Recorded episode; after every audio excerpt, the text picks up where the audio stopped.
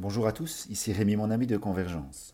Bienvenue dans le premier podcast de Stratégie pour entreprendre, dans lequel nous allons aborder toutes les stratégies et méthodes que nous utilisons au sein de Convergence pour être productifs, efficaces et pour réduire le stress lié à la mauvaise gestion de notre temps.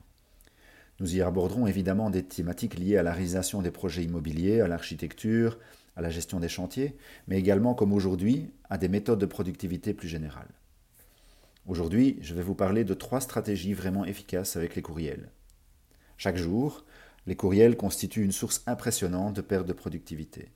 Si vous avez un chronomètre en main, prenez-le à côté de vous et enclenchez le compteur à chaque fois que vous parcourez vos courriels, que ce soit sur Outlook, Gmail, sur votre ordinateur ou sur votre smartphone. Vous serez surpris, voire effaré du résultat. La lecture et le traitement des courriels peut aisément représenter plusieurs heures par jour, et avec un peu d'organisation, beaucoup de volonté, il est possible assez facilement de réduire considérablement ce temps pour l'occuper à d'autres activités plus productives.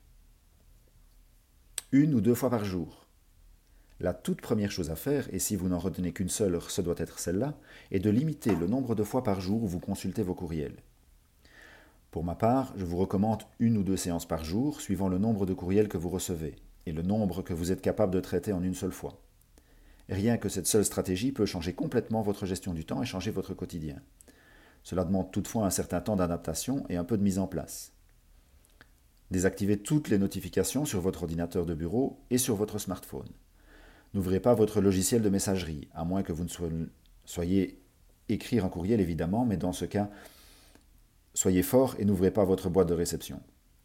Paramétrez votre logiciel de messagerie pour qu'elle ne s'ouvre pas au démarrage sur la boîte de réception. C'est tout à fait facile à faire dans Outlook et la faire s'ouvrir sur la boîte d'envoi qui est en principe toujours vide.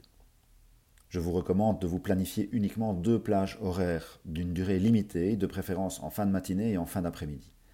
Limiter la durée vous obligera à traiter les éléments suivant leur degré d'importance et d'urgence en premier.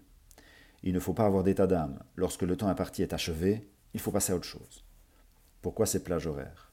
Si comme moi vous êtes plus efficace le matin, et c'est le cas de la plupart des gens, de quoi éviter les grasses matinées, vous comprendrez rapidement le pouvoir de cette stratégie. Une fois pour toutes.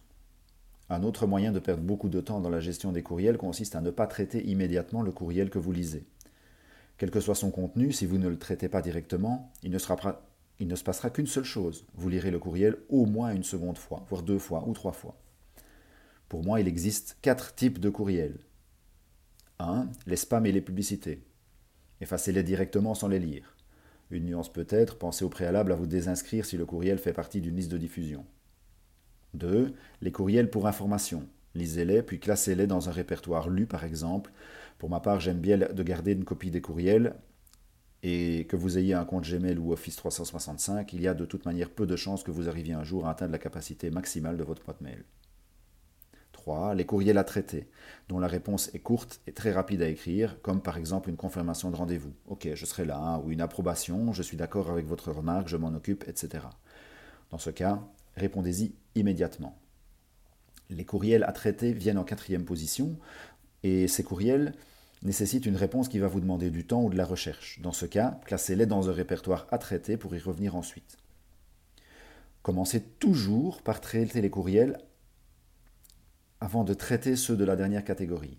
En pratique, dans un cadre professionnel, il peut avoir une cinquième catégorie de courriels, ceux que vous recevez mais que vous pouvez faire traiter par quelqu'un d'autre, ce qui est aussi une manière de gagner en productivité personnelle, en étant attentif à ne pas casser celle des autres, surtout s'il s'agit d'un de vos employés.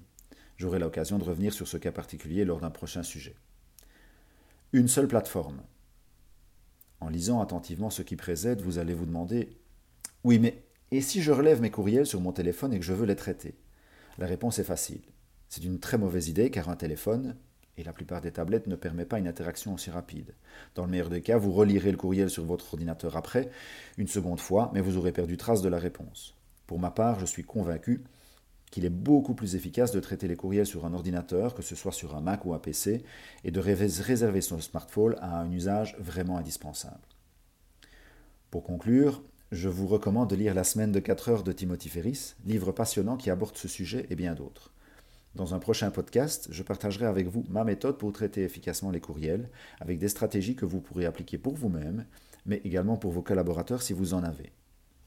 J'espère que ces quelques conseils vous auront apporté de la valeur et vous aideront à vous rendre votre journée plus belle. À très bientôt pour un prochain podcast.